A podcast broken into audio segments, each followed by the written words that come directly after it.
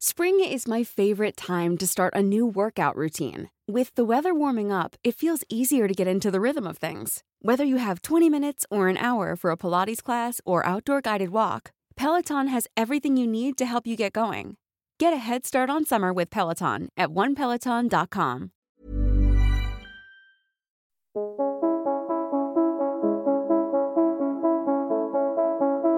Quand je serai grande, je serai astronaute.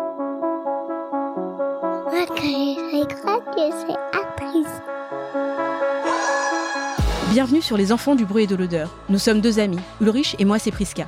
Un lundi sur deux, nous abordons avec nos invités les problématiques liées au racisme et aux discriminations que parents, enfants, adolescents et jeunes adultes vivent de la maternelle au banc des grandes écoles. Cet épisode a été enregistré le 23 octobre 2022 à la Gaieté Lyrique lors du Paris Podcast Festival. Mon invité est Samora Curier. Né en Guadeloupe, il viendra s'installer à Paris en 2008 dans le cadre de ses études. Il est le producteur et réalisateur du podcast Moicast, sorti en 2018, suivi en 2023 par le Moicast Club. Tous deux destinés à mettre en avant les spécificités de la culture antillaise en mélangeant sérieux, humour et positivité. Ces épisodes traitent de sujets variés tels que la musique, l'histoire, la pop culture, l'actualité, les traditions et bien d'autres. Samora a partagé au micro des enfants du bruit et de l'odeur son expérience de la scolarité entre la Guadeloupe et l'Hexagone, de l'interdiction de parler créole, du programme scolaire, de la réalité de cette expérience de migration et de la grande solitude qui l'a mené jusqu'à la dépression. Samora en a profité pour rendre hommage à ses enseignants guadeloupéens et militants qui lui ont appris indépendamment du programme scolaire l'histoire et la géographie de la Guadeloupe. Alors prenez place et bonne écoute. Samora Curier, bonjour. Bonjour. Comment tu vas? Ça va très très bien. Bon, bah écoute, je suis vraiment ravie de te rencontrer euh, pour de vrai aujourd'hui parce que je te suivais sur Insta, j'ai découvert Ouais. ton, ton podcast aussi, le Moicast, Pareil. et, euh, et euh, ravie de, de, de rencontrer la personne qui réunit toutes les personnes qui savent prononcer le mot goyave correctement. Eh, alors je dirais même goyave. Goyave, tu vois, même moi, je sais pas le prononcer correctement. bon, alors comment tu vas? Ben écoute, moi ça va. Euh, je suis content d'être là. C'est marrant d'être dans un studio euh, professionnel. euh, moi, alors que moi je fais mon truc chez moi. Ouais, c'est ça, moi aussi, c'est pareil. bah écoute, je voudrais que tu te présentes un petit peu au micro des enfants du bruit et de l'odeur, que tu nous expliques un peu qui tu es, Ouais. euh, ce que tu fais et pourquoi tu le fais.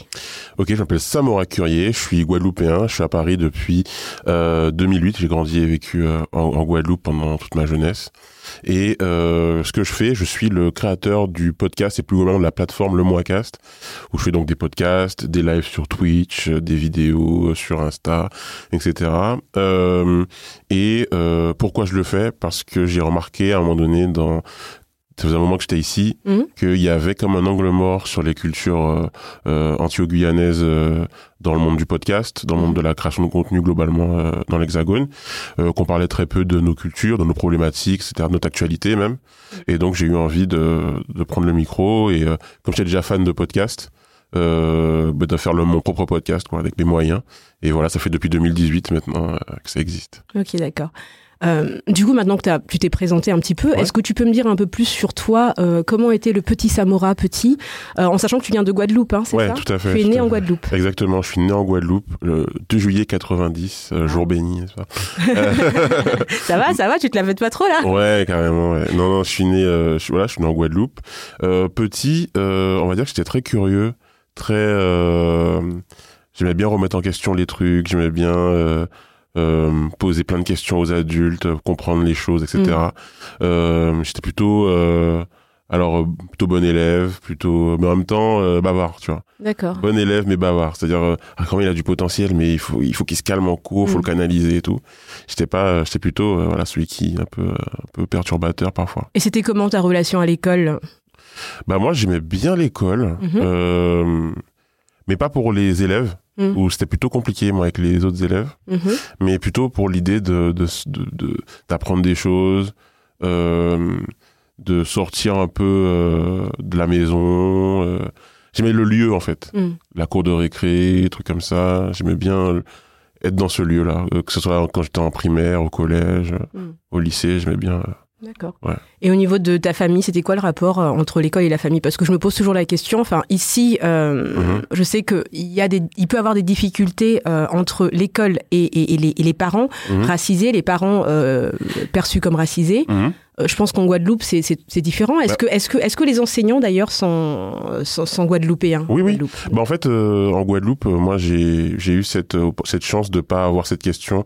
Alors moi, mes parents sont des militants euh, politiques depuis toujours, syndicalistes, indépendantistes, etc. Euh, Indépendantistes Ouais, ouais. Et, euh, et euh, donc la question, c'est vrai que la question euh, raciale en Guadeloupe, la question euh, de de, de, de, de- rapport à l'histoire, tout ça. Donc moi j'étais très sensibilisé à tout ça. Donc Mhm. c'est vrai que j'étais au courant de ces choses-là. Mais au quotidien dans ma vie, je, je me suis jamais posé la question de savoir est-ce que j'étais minoritaire ou pas, puisque euh, quand je sors dans la rue, je ne vois que des personnes noires ou, euh, ou indo-descendantes, tu vois. Mhm. Euh, globalement, la plupart du temps, et aussi des personnes blanches, etc. Mais on était vraiment euh, majoritaire sur le, sur le territoire, donc euh, c'est vrai que je me suis pas euh, trop trop posé la question euh, à ce moment-là. Mais euh, alors, le rapport avec la famille, la famille et l'école, moi, je, je sais que j'étais un peu avantagé euh, parce que je suis une famille de personnes qui sont très euh, bouquins, très Mhm. Où La documentaires. culture était très présente à, à très la très maison. présente, très présente à la maison. J'ai toujours été entouré de bouquins. Euh, à, la, à la maison, on s'amusait à faire des débats euh, au déjeuner, parler du conflit israélo-palestinien à midi, c'est et qu'on commence à midi puis on finit à 15 heures. Tu sais, on est toujours autour de la table avec les parents et Mhm. tout. Donc c'est vrai que euh, j'ai toujours été sensibilisé à ça. Je me rendais compte quand, quand j'allais à l'école que j'étais pas forcément toujours sans prendre de haut qui que ce soit, tu vois, mais j'étais pas, c'était pas un- une, c'était pas une généralité, c'était pas quelque chose de, de répandu.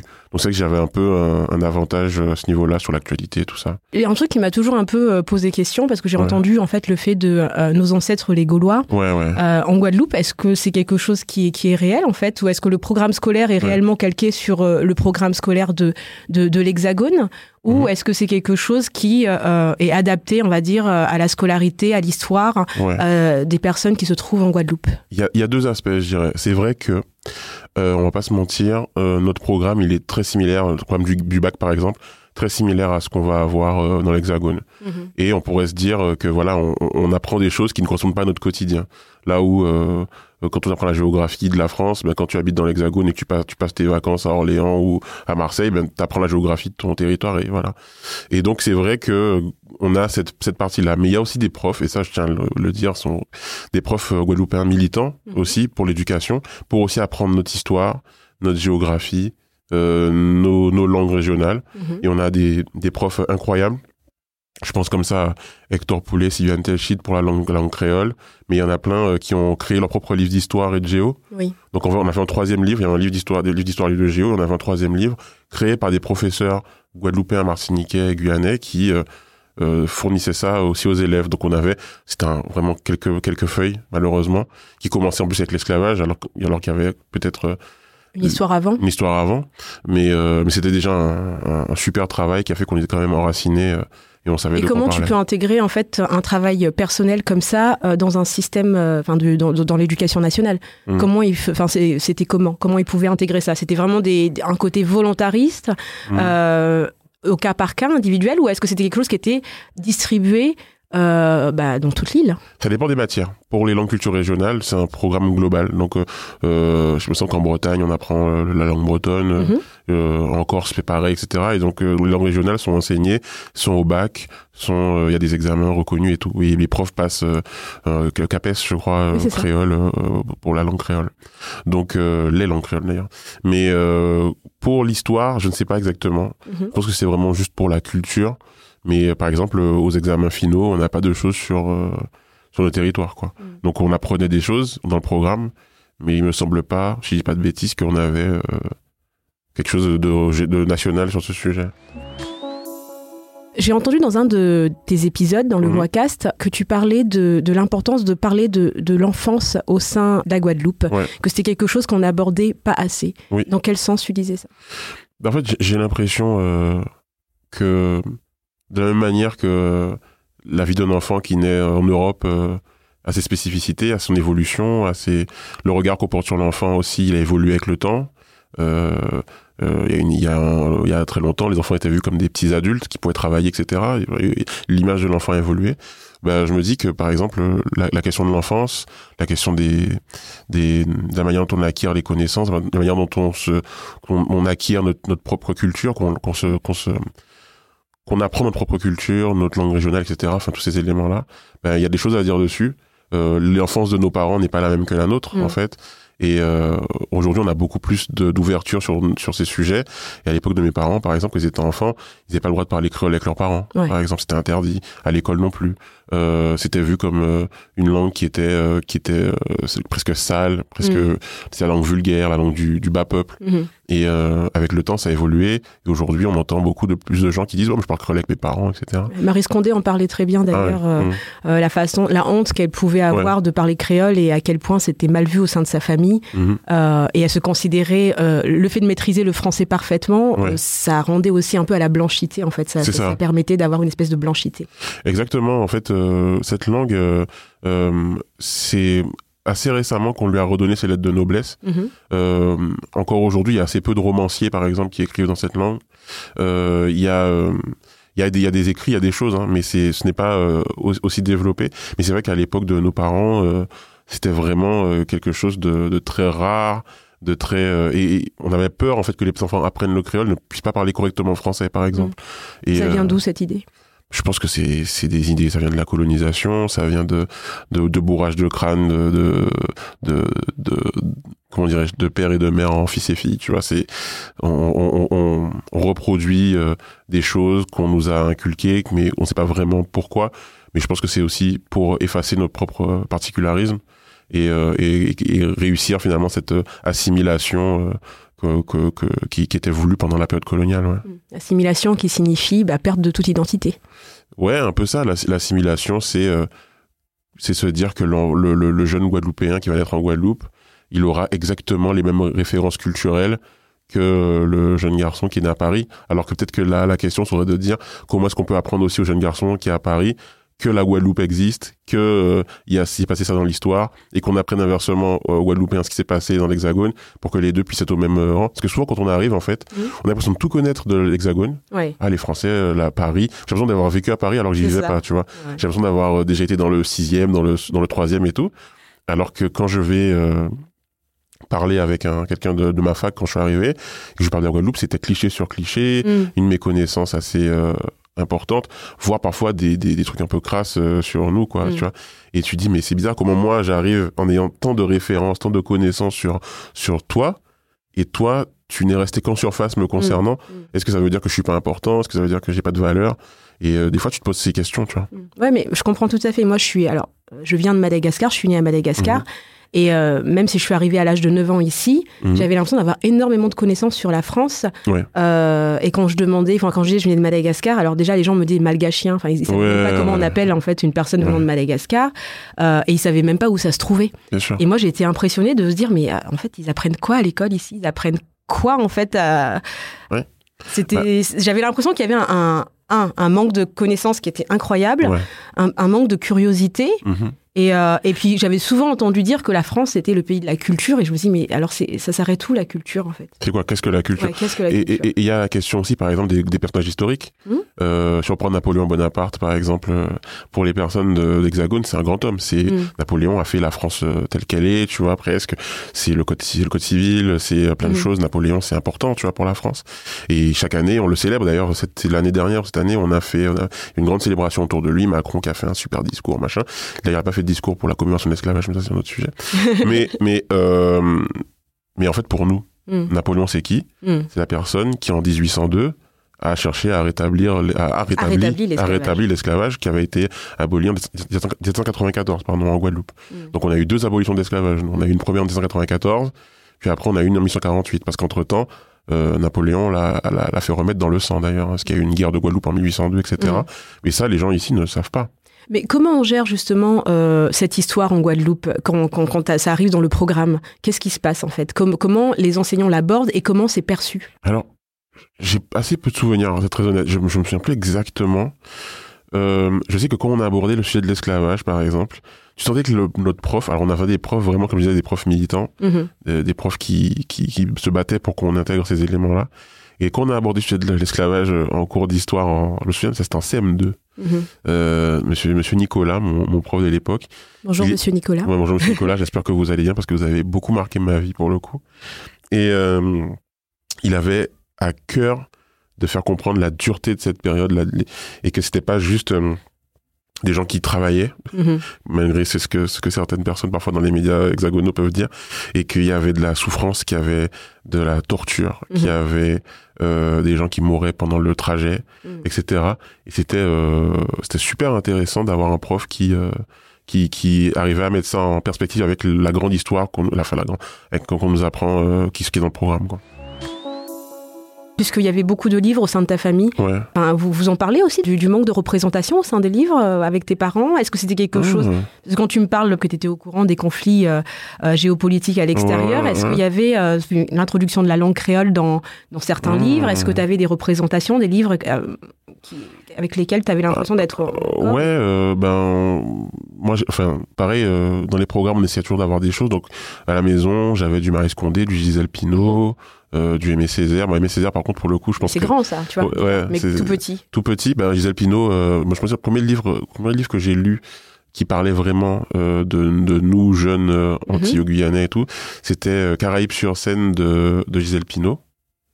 Euh, qui est en fait une histoire de correspondance, une jeune Guadeloupéenne qui est correspondante avec un, une personne euh, dans notre pays, je sais plus exactement lequel, et, euh, et le jour où ils se rencontrent, euh, il se rend compte qu'elle n'est pas la française qu'il espérait rencontrer, Hmm. et du coup elle se retrouve face à son altérité euh, et dire en fait euh, moi je suis française, mais pourtant quelqu'un de l'extérieur qui veut rencontrer une française, il pense pas à moi quand il et du coup il y avait ce ce, ce bouquin Euh, et donc à la maison on avait euh, beaucoup de livres de Marie Condé.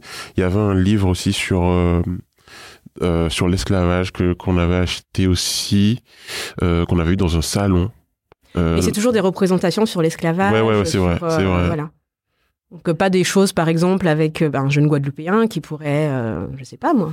C'est une bonne question. C'est quoi? C'est une très bonne question. Là comme ça. Par exemple, moi à la maison, ma mère était fan de science-fiction. Mhm. Ma mère est toujours fan de science-fiction d'ailleurs. Euh, Babylone 5 pour ceux qui Mhm. connaissent, Star Wars, etc.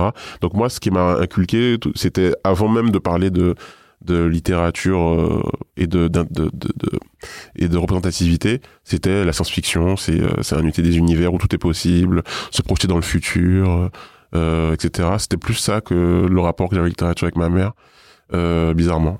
Euh, donc Donc dans la science-fiction, il n'y avait pas de Guadeloupéen. et dans ouais, euh, c'est marrant. Il n'y a, pas encore l'afrofuturisme euh, qu'on peut voir maintenant. Enfin, il y a ça existait déjà, mais je sais pas chez Mais, nous. pas, mais en tout cas, tu n'y avais pas accès. Non, non, j'y avais pas accès. Non. Donc le petit Samora a grandi. Euh, à quel âge t'es parti de Guadeloupe du coup? Je suis parti à euh, 18 ans, donc après mon bac, Mhm. sans trop savoir pourquoi. Ça, c'est comme beaucoup, hein, c'est un peu faut le dire. Il y a un réflexe en fait euh, après le bac. J'en parle dans le podcast aussi. C'est un peu, euh, on se dit bon bah, ok, j'ai 18 ans, j'ai eu mon bac, je fais quoi? Et je pense que allez 80% pour pas dire plus se disent bon ben je vais en France en hexagonale et je vais faire des études là-bas.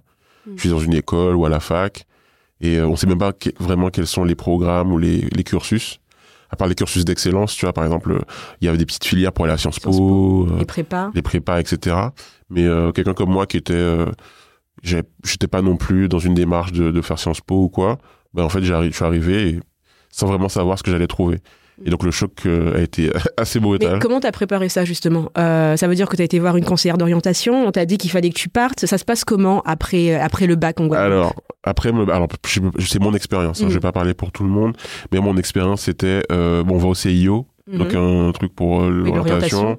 Euh, tu veux faire quoi? Ben je sais pas, quelque chose de général. Je suis plutôt pas mauvais dans différents domaines, donc euh, euh, qu'est-ce que vous me proposez quoi? Et euh, c'était des trucs, euh, faire des lettres, euh, une fac de lettres ou une fac de droit.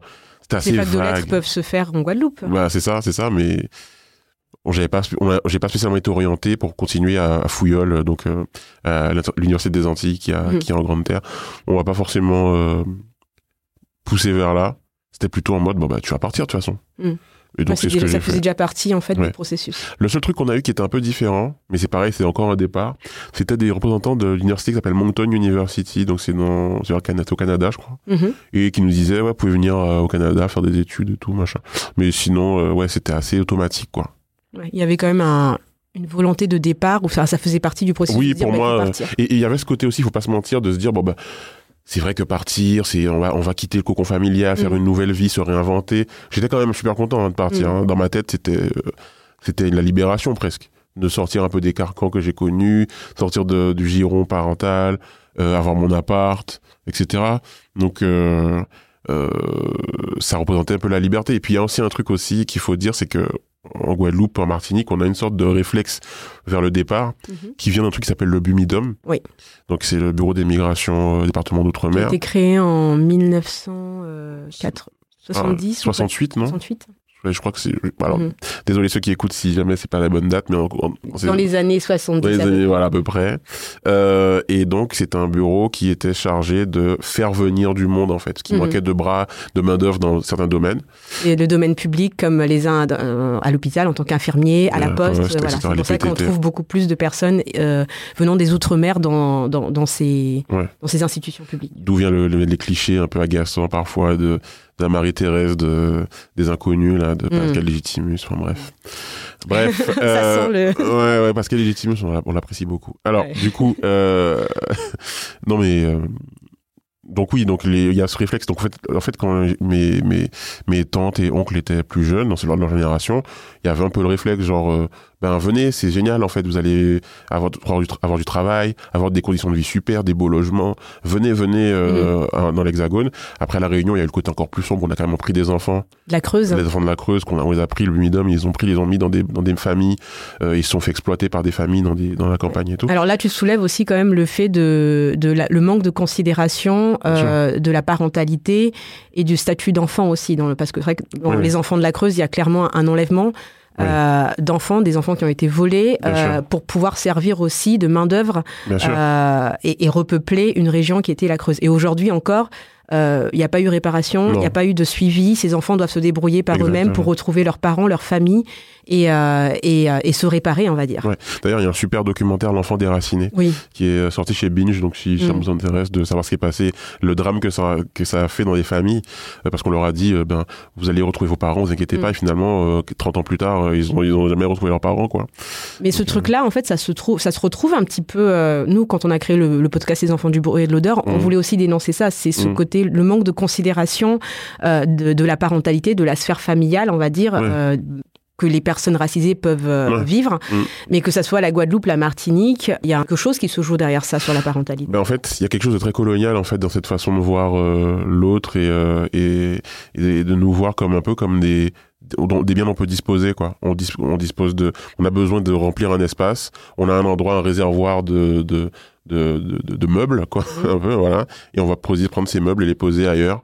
Euh, et puis ils n'ont pas d'émotion et puis ils ont pas de il y a pas de d'attache et puis c'est tellement pire là où ils vivent et qu'ils vont forcément ils ont forcément envie de vivre dans la Creuse quoi euh, ils ont forcément envie de travailler dans les PTT ou à, ou être secrétaire à l'hôpital parce que c'est forcément mieux que la vie qu'ils ont alors que non Et sans aucune préparation, pas d'adaptation, par exemple, dans ces systèmes, euh, quand on parle des PTT, mais bon, euh, que ça Mhm. soit à- dans, dans les hôpitaux publics, il n'y a pas eu de préparation pour accueillir les personnes venant de Guadeloupe, se disant, bah, culturellement, ça peut être un choc quand même, Mhm. familialement, ça peut être difficile. Euh, il n'y a pas eu de mise en œuvre, en- comme on peut faire, par exemple, quand on parle de personnes expatriées, oui, oui, où on va, on va un projet. voilà, construire un projet autour. C'est vrai, euh, d'ailleurs, la question de, l'expatriation, expatriation, c'est... ouais. pour ça que j'ai mis les guillemets, parce que ce mot ouais, est, je le trouve tellement hypocrite. Expatrié, c'est des personnes blanches qui iraient ailleurs, ils sont pas immigrés, et puis tous les autres, ce sont des immigré. immigrés. Donc oui, voilà. c'est ça, exactement. Mais bon, on va pas parler de ça. Oui, oui, c'est pas- pas- restons euh, sur toi. Oui, mais, euh, mais je sais plus, je sais plus ce qu'on disait du coup. Oui, donc euh, tu parlais en fait des raisons pour lesquelles euh, on était poussé en Guadeloupe Mhm. Oui, à, voilà. à venir en fait euh, Voilà. euh, sur l'Hexagone. Et donc ça vient de là, et donc du coup beaucoup de jeunes, on est des milliers, je crois qu'aujourd'hui il y a près de 300 000 jeunes euh, qui, qui, qui sont chaque année, qui viennent comme ça, et ça vide les territoires d'ailleurs d'une force, parce que beaucoup peu reviennent. Mhm. Euh, d'ailleurs c'est un peu la question du retour au pays, euh, c'est un vrai débat en Guadeloupe, en Martinique, en Guyane, et je pense ailleurs aussi, c'est bon ben les enfants qui sont partis, qui sont allés, qui sont étudiés, qui ont appris des choses, ben, pourquoi ils reviennent pas? Et puis quand ils reviennent pas, ben du coup c'est c'est euh, des savoirs qui sont pas partagés, c'est des projets qui sont pas mis en œuvre, Mm. et, euh, et donc euh, moi la question se pose pour moi, comme elle se pose pour pas mal Oui. d'amis, etc. Et je pense qu'il y a une- un espèce de fantasme quand même derrière tout ça. À chaque fois, quand on est parti de quelque part, il y a cette Mm. volonté de vouloir revenir, Ouais, mais on est changé aussi par le Ouais. quelque part où on arrive. c'est vrai, c'est vrai. Donc comment s'adapter après, comment repartir avec toute cette charge aussi qu'on a pu euh, Ouais. prendre ici, quoi, on va dire? Bon, en fait, ce qui se passe souvent, c'est que tu as un premier choc quand tu pars et que Mhm. tu arrives en, en France. Et tu vas nous en parler de ce choc? Ouais, ouais, c'est ça. et, et puis il y a un autre choc quand tu reviens où du coup t'as, tu t'es changé tu, pour l'instinct de survie quoi. Ouais. Donc tu t'es changé, tu t'es, tu es devenu peut-être plus dur, Mm. peut-être plus Ouais. tu- tu- moi, je pense qu'on a aussi Ouais, intégré ouais, euh, des stéréotypes et des préjugés qu'on aurait pu avoir euh, ici. Mm. C'est comment intégrer le regard euh, des autres aussi, on va dire. Et, je trouve que c'est compliqué parce qu'on se comporte totalement Mm. différemment et avec un regard beaucoup plus critique quand on revient aussi. Je sais pas ce que t'en penses.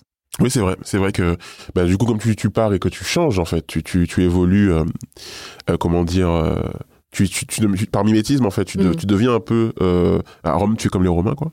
Et quand tu rentres, du coup, au pays, ben, tu te rends compte de, bah, que t'as changé, en fait. Mhm. Et au départ, tu penses pas que t'as changé. Tu penses que c'est les autres qui ont pas bougé. Mm. C'est ça que tu te dis. Tu dis, mais en fait, euh, hey, les gars, faut machin. C'est un petit côté un peu arrogant, même parfois. euh, Mm, euh, que tu peux avoir avec les, les autres. Et c'est après que tu prends du recul. Comme moi, c'est comme ça. Je dis, mais en fait, euh, pour, ils n'ont pas besoin d'être comme, comme les Parisiens ou comme les Toulousains ou quoi. C'est, c'est, la Guadeloupe, elle est comme elle est. Et, et, et c'est à moi de, de me réadapter finalement à- à- au mode de vie. Quoi. Quand t'es arrivé ici, ça s'est passé comment Tes premiers moments euh, euh, C'était horrible. horrible. euh, j'ai, beaucoup pensé à repartir six mois après à Noël. C'était pour quel cursus? Euh, je fais du droit à, Droit. à Descartes, Paris 5. Mhm. Euh, horrible, horrible cette fac. Non, moi je suis, je dis les choses. Bon, tu, tu en fais de la pub hein, pour la fac là, du coup. Ah ouais, pour non, tous non. ceux qui veulent y aller. N'allez pas à Paris 5, n'envoyez Oh pas vos enfants à Paris 5. Non, mais euh, non, alors Paris 5, euh, donc j'arrive là. En fait, je- aucune préparation. Mm. Ma mère a fait ce qu'elle a pu, euh, elle a euh, mis en place un budget et tout. Déjà trouver un avez logement. dû euh, Hmm en fait mettre en place un budget. euh, Ouais. Vous n'avez pas de bourse pour y. Non, j'ai pas, j'étais pas boursier parce que mes parents, ma mère était sage-femme et mon père avait une entreprise, on était un peu au-dessus euh, Mhm. des trucs, donc pas de bourse, Mhm, pas d'aide non plus de l'ADOM, ce qui est un truc, l'ADOM, c'est la- le BIMIDOM est devenu l'ADOM, mhm. ils donnent des, de l'argent aux étudiants euh, pour rester, je crois que c'est 3000 euros par an, ou tous les deux ans, un truc comme ça. Mhm. C'est qui est- sur deux ans, c'est pas énorme, mais bon, c'est déjà, c'est déjà pas mal. Mhm. Mais bon, non, on n'avait pas de, on n'avait pas toutes ces aides, donc en fait, c'était avec nos, nos sous, quoi. Mhm. Et euh, alors, c'est là je me suis confronté directement à la problématique de trouver un logement quand t'es une personne noire, et, et du coup, je me suis dit, mais c'est marrant, euh, j'avais pas cette question avant. euh, Et, en j'y tant qu'étudiant, surtout, Ouais, ouais. trouver un logement loin de tes parents, à 8000 Ouais, km de ça, de là. Alors on est en France, hein, tu vois quand même la Guadeloupe c'est la France administrativement. Et ce qui est drôle, c'est quand la personne qui possède le logement te dit mais attendez vous avez payé un loyer mais vos parents sont sont sont pas là en fait. Comment ça se passe? Et dans ma tête je dis mais le loyer il prend pas le bateau, il prend pas la- il vient pas il vient pas à la nage le loyer en fait. On a encore il y a un système bancaire qui est décentralisé, on, on passe par des sites quoi pour faire euh, des Mm. virements quoi. Et ils pensaient qu'en fait on peut pas faire de virement de la Guadeloupe à enfin les gens mais c'est- la méconnaissance encore des, des trucs.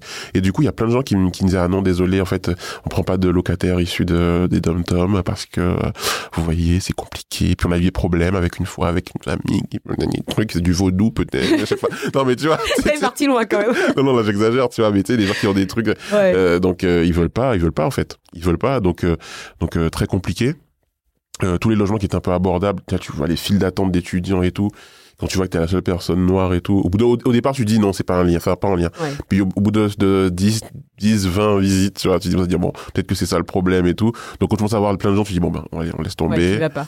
Euh, T'auto-censure du coup. Enfin, tu ouais. perds pas ton temps quoi. bah ouais. Et du coup, ma mère est partie, j'ai pas de logement.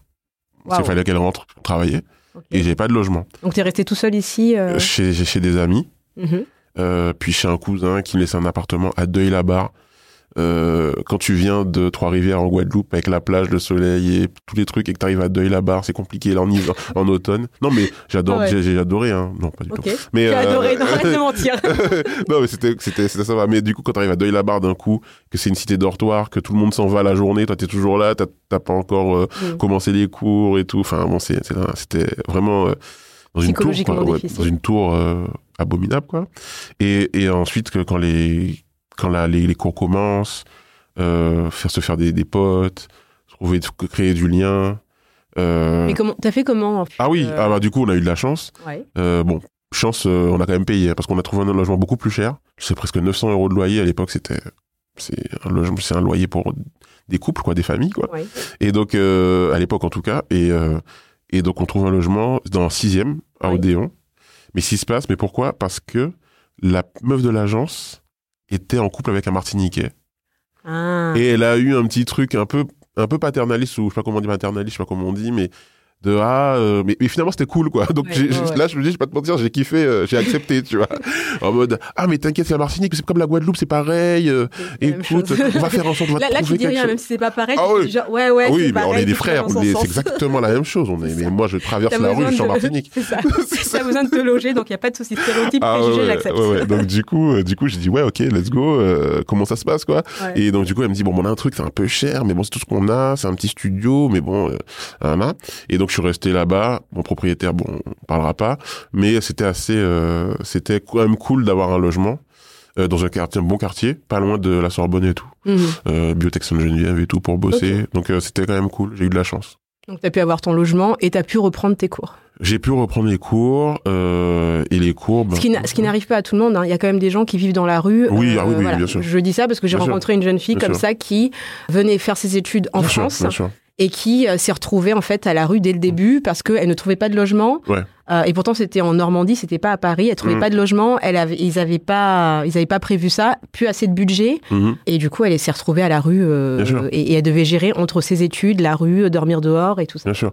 Ah, moi, je suis conscient. Hein. Moi, je, en, en Guadeloupe, je fais quand même partie d'une forme de petite bourgeoisie quand même. Et je sais que niveau économique et tout, on a pu s'en sortir. Mm. Je sais que j'ai d'autres amis qui ont été dans des situations. Déjà, ils pouvaient pas rester à Paris, donc ils dans d'autres villes. Bon, pourquoi pas d'ailleurs. hein. Mhm. Voilà.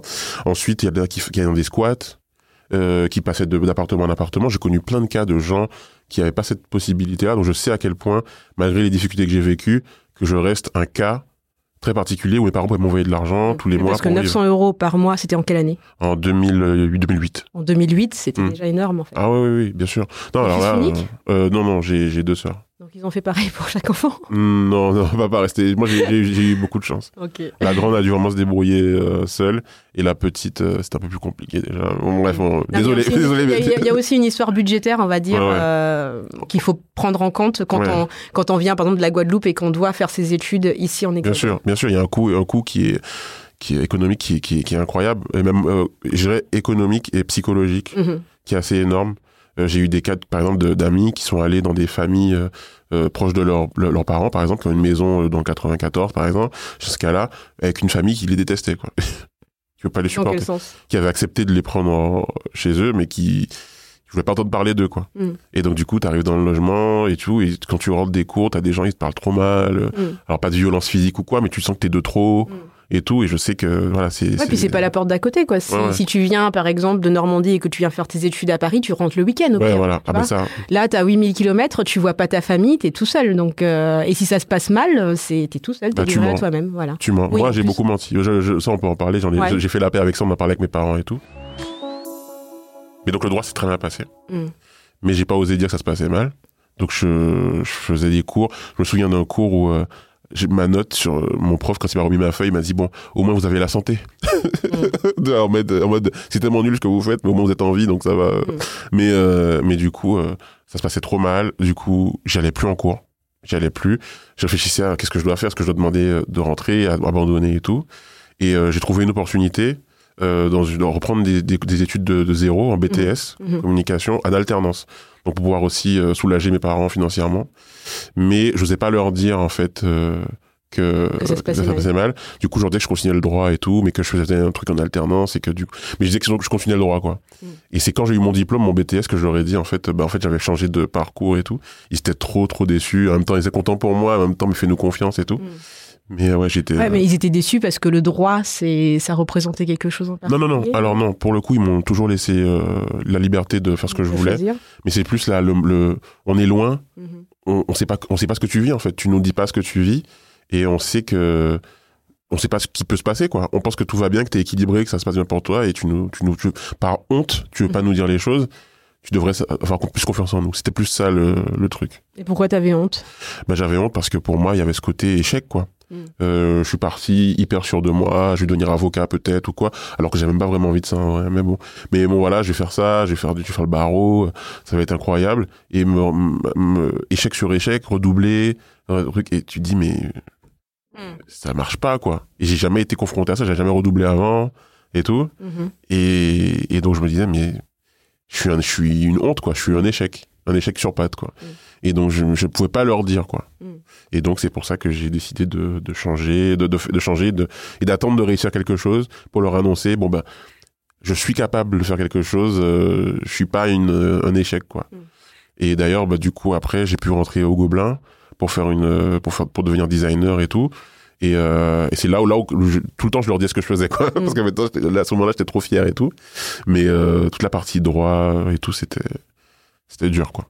Et tu gérais comment du coup les, les Noëls Tu rentrais à chaque fois? Non, bah en fait, c'est c'est hyper cher hein, de rentrer. hein. Mm. C'est ça, beaucoup se rendent pas compte. Quand tu es euh, né à Paris, comme tu disais, ou euh, tu es en Normandie ou de Marseille, etc. Tu rentres, tu prends un, un TGV et puis t'es ou un train et puis voilà, t'es chez toi et ça te coûte, allez, maximum 100 balles, Mm. peut-être moins, tu vois. Euh, nous, un billet d'avion aller-retour Paris-Pointe-à-Pitre, c'est au bas mot euh, en haute saison, c'est 1000 euros plus, voire plus. Donc tu réfléchis en fait à quel moment tu parce que même si on avait un peu les moyens et tout, c'était pas non plus euh, la fête quoi. Donc Mm. il fallait euh, moi je rentrais que en juillet août, euh, les jours- le deux mois, les mois de vacances comme ça je je pouvais décompresser et tout. Mais euh, Noël, euh, tous les Noëls, je les ai fait seul. D'accord. Ouais. J'avais ma grande sœur qui était là, mais c'est vrai que c'est là, c'est là sa vie et tout, donc il y en a beaucoup que j'ai fait seul, les nouvelles an, tous les nouvelles an seul, pendant euh, genre pendant dix ans. Genre. Mais c'est chaud quand même. Ouais, ouais. Du genre, tu pars de chez toi, t'es es loin, et en plus, tu passes tout- toutes les fêtes de famille Ouais. là où il y a des, des gens qui sont quand même. euh. Alors je dis non, je dis seul non, parce que euh, je, suis en, je suis en couple, on s'est en couple depuis longtemps. On va dire que les premières années, j'ai fait tout seul. Et après, bon, j'étais avec ma, ma compagne, on, a, on faisait ensemble, quoi. Mais euh, sinon, les, les 3-4 premiers nouvel an, j'étais tout seul. Voilà. Bah, Ça n'aide pas non plus à réussir ses études, en fait, je trouve. Bah, la, dépre- dépression, quoi. Voilà, c'est ça. La dépression quand tu viens de. Ouais. Et t'as fait comment pour gérer ça? T'en as parlé à d'autres personnes? T'as. Non, j'en parlais pas trop. Euh, D'ailleurs, je crois que j'en ai parlé à personne. Là, on en parle, mais j'en ai jamais parlé à personne. Mm. Mais cette période euh, 2008, 2011, on va dire, voilà, 2008-2011, c'était. euh, J'avais l'impression d'avoir un nuage au-dessus de la tête tout le temps, Mm. D'être. euh, de, de me dire, mais pourquoi je suis parti? Pourquoi je suis parti? J'aurais dû rester, j'ai fait une erreur et tout Mm. t'as la sensation de que tu t'es imposé en fait euh, tu t'es mis dans une prison t'as jeté la clé tout seul Mm. et j'avais j'ai besoin de marcher dans, dans la rue et d'être dans une cage quoi c'est très Mm. bizarre comme j'ai du mal à l'exprimer et, euh, et j'avais du mal à être euh, bien quoi il y avait des moments quand même où j'étais heureux où je j'allais je voyais des, des, des, des potes de fac et tout et on rigolait mais une fois que tu rentres chez toi, que tu fermes la porte et que t'es tout seul le week-end, t'as rien fait, et qu'on te dit t'as fait quoi ce week-end? Mais en fait j'étais chez moi et je regardais la Mm. télé ou parce que je Mm. tournais en rond et euh, t'oses pas le dire, tu vois. Mm. Et j'ai l'impression que ma vie était sur pause, quoi, Mm. pendant ces premières années. Mm. Et après, ça a changé parce que j'ai eu des amis qui étaient là-bas, qui sont venus aussi. Mm. Et, euh, et c'est vrai que quand tu retrouves tes pères, entre guillemets, des gens qui ont les mêmes parcours que toi, j'avoue que ça m'a un peu sauvé. Mm. Mm. Mais c'est vrai que quand tu dis en fait d'avoir jeté la clé tout seul, Mm. euh, enfin je comprends ce que tu dis quand tu, mais en même temps tu l'as pas, c'est pas toi qui as choisi ça, c'était limite un truc, un chemin naturel de venir ici. Ouais. Mais euh, après, je me suis rendu compte qu'il y avait d'autres jeunes qui, pas forcément de familles plus militantes que la mienne d'ailleurs, mais qui eux avaient décidé, moi euh, non. Moi, je suis guadeloupéen, il y a de quoi étudier en Guadeloupe, je reste en Guadeloupe. Le temps, autant que possible. Mm.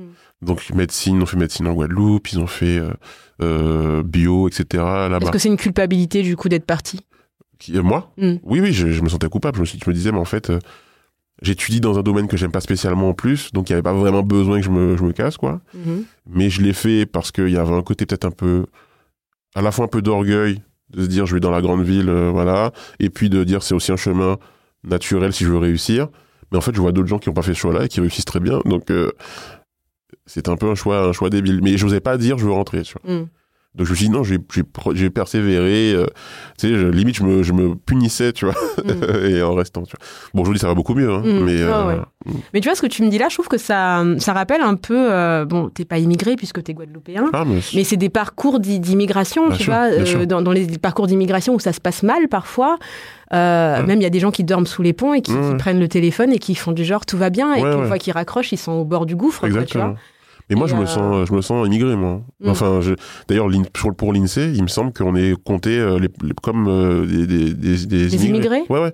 Il- Ça, j'avais vu ça en, so- en cours de sociaux, on avait fait un truc là-dessus. Donc c'est français ou c'est le- pas français? T'es français ou t'es pas français? Bah, il y a Bah, des parcours d'immigration. Il y a un parcours d'immigration, c'est-à-dire qu'en Ah fait, on est dans un territoire, Oui, on a une culture, on a des trucs, et puis quand on arrive, on est, on est dans une nouvelle culture, en fait. Mhm. Donc, moi, personnellement, je considère les, les ultramarins qui viennent dans l'Hexagone, on a les, on vit dans les mêmes quartiers souvent, la plupart du temps. On a les mêmes, euh, les mêmes codes souvent. Euh, on a les mêmes difficultés. Euh, moi, je vois, je vois pas beaucoup de, de grosses différences. Enfin, il y a des différences administratives, on va dire. Mhm.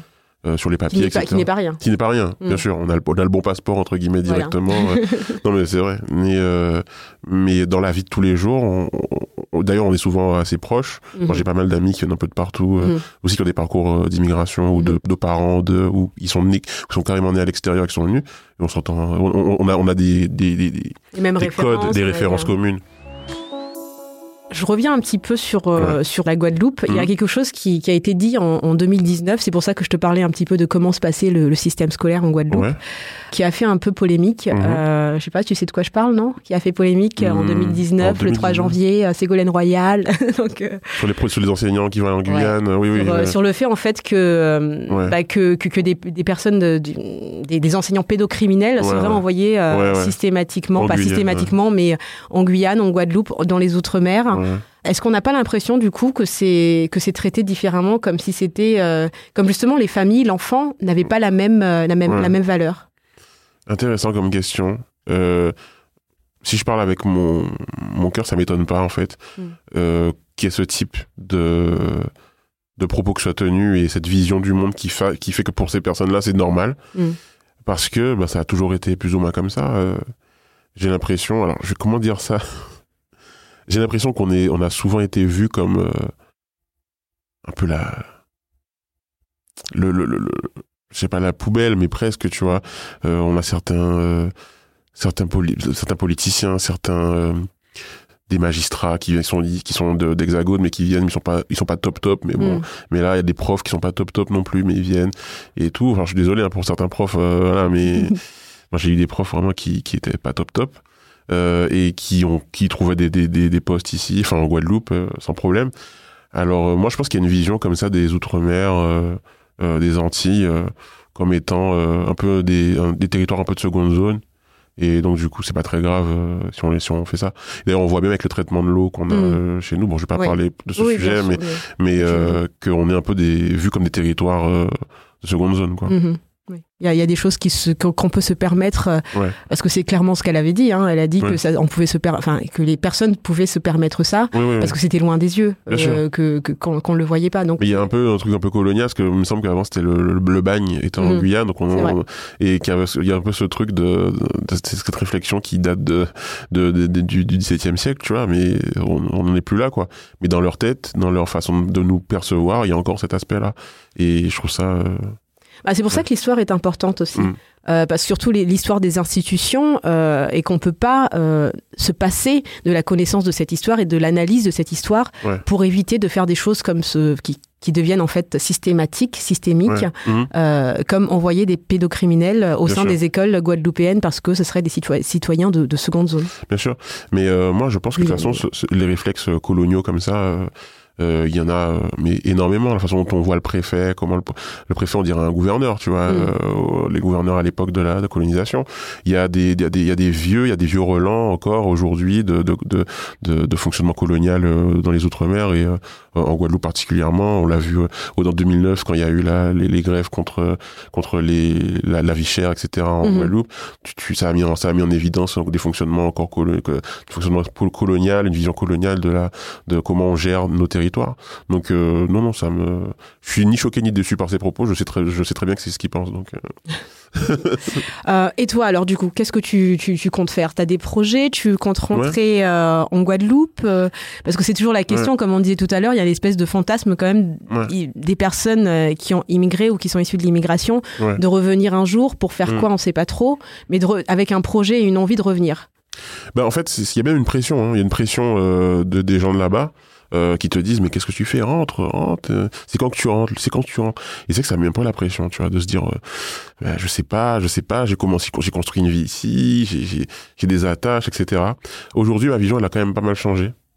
Bon, il y a ma femme dans le public. Voilà, je vais pas, je vais pas trahir des, des trucs, mais moi, ma vision, elle a pas mal changé sur ce sujet. Je, je crois plus qu'il y a tant de choses qui me retiennent que ça. Et je suis beaucoup plus ouvert à, un retour aujourd'hui, par exemple. Là, je vais rentrer euh, pour plusieurs mois euh, pour des raisons familiales et tout prochainement. Et ce sera l'occasion aussi de voir comment ça se passe, euh, qu'on reste plus longtemps que juste deux trois semaines de vacances. Qu'est-ce que comment ça se passe Mais moi c'est quelque chose, moi je suis pas opposé, mais je pense que c'est pas non plus une nécessité. Je pense qu'il faut pas que les gens qui sont à l'extérieur se disent que qu'ils ne sont plus euh, guadeloupéens ou martiniquais ou guyanais ou, ou réunionnais ou quoi, vous avez le droit aussi d'être expatrié, vous avez le droit aussi de vouloir avoir une vie différente. Vous n'êtes pas s'il n'y a pas d'obligation, personne n'a le droit de vous dire où vous devez vivre, vous devez vous sentir bien. Ça c'est important de le dire aussi, de dramatiser là-dessus. Euh, vous n'êtes pas des traîtres parce que vous vivez ailleurs et vous représentez aussi vos territoires là où vous êtes, euh, à votre poste, avec ce que vous faites. Et même si c'est euh, parce que vous repartagez des trucs ou parce que vous parlez votre langue, juste parler le créole euh, avec vos, avec vos, votre, votre compagne, votre compagnon, vous apprenez le créole à vos enfants, c'est aussi très très bien. Vous, ne vous sentez pas euh, euh, obligé euh, d'agir comme on voudrait que vous agissiez. Et surtout parce que parfois, on, on se sent forcé, on rentre et on est déçu, on est amer parce qu'on se dit qu'on est bloqué. Je connais, des, je connais beaucoup de gens qui ont vécu ça. Donc si vous rentrez, si vous avez, c'est que vous avez envie de rentrer et pas pour faire plaisir à des gens hypothétiques. voilà. C'est vrai qu'on n'a pas beaucoup parlé de, de la pression aussi qu'on peut avoir, que ça Ouais. soit euh, de l'extérieur ou même Mm. en interne Mm, mm. et ou même au sein de la famille. Ouais, ouais. Mais il y a, il y a beaucoup de choses qui se jouent, même les questions d'identité, euh, Mhm. les questions de la langue, les, les questions de qu'est-ce qu'on fait avec tout ça. quoi. Oui, oui, bien Et qu'est-ce qu'on transmet aussi à nos enfants. La question de la transmission, c'est quelque chose d'important quand on quand on vit euh, en France euh, en France hexagonale. La question, c'est est-ce que mes enfants, je leur apprendrai le créole? Est-ce qu'ils seront des, des petits Parisiens euh, Je rien contre les petits Parisiens, hein, mais je veux dire, est-ce qu'ils seront des petits Parisiens Non, non, je veux dire, est-ce qu'ils seront dans leur tête Est-ce qu'ils comprendront qu'ils sont certes nés à cet endroit, mais qu'ils ont leurs racines là-bas et qu'ils ont une culture, ils ont une euh, double culture. Et est-ce qu'ils vont l'embrasser? Je sais qu'il y a beaucoup de gens qui sont tiraillés Mm. euh, qui se disent bon ben euh, mes parents sont guadeloupéens mais j'ai jamais appris le créole je suis jamais allé en Guadeloupe. Est-ce que je suis guadeloupéenne? Est-ce que je suis guadeloupéen? Euh, un questionnement identitaire. Donc c'est le rôle des parents aussi de de faire de la transmission et, euh, et d'expliquer aussi et de, de- et de venir pour montrer à leurs enfants euh, c'est important On va, on va s'arrêter là. Ouais. Euh, on continuera la discussion plus tard. Ouais. C'est ce qu'on s'est dit. yes Donc, je te remercie en tout cas. merci à toi Et puis, bah, à très bientôt, j'espère. à bientôt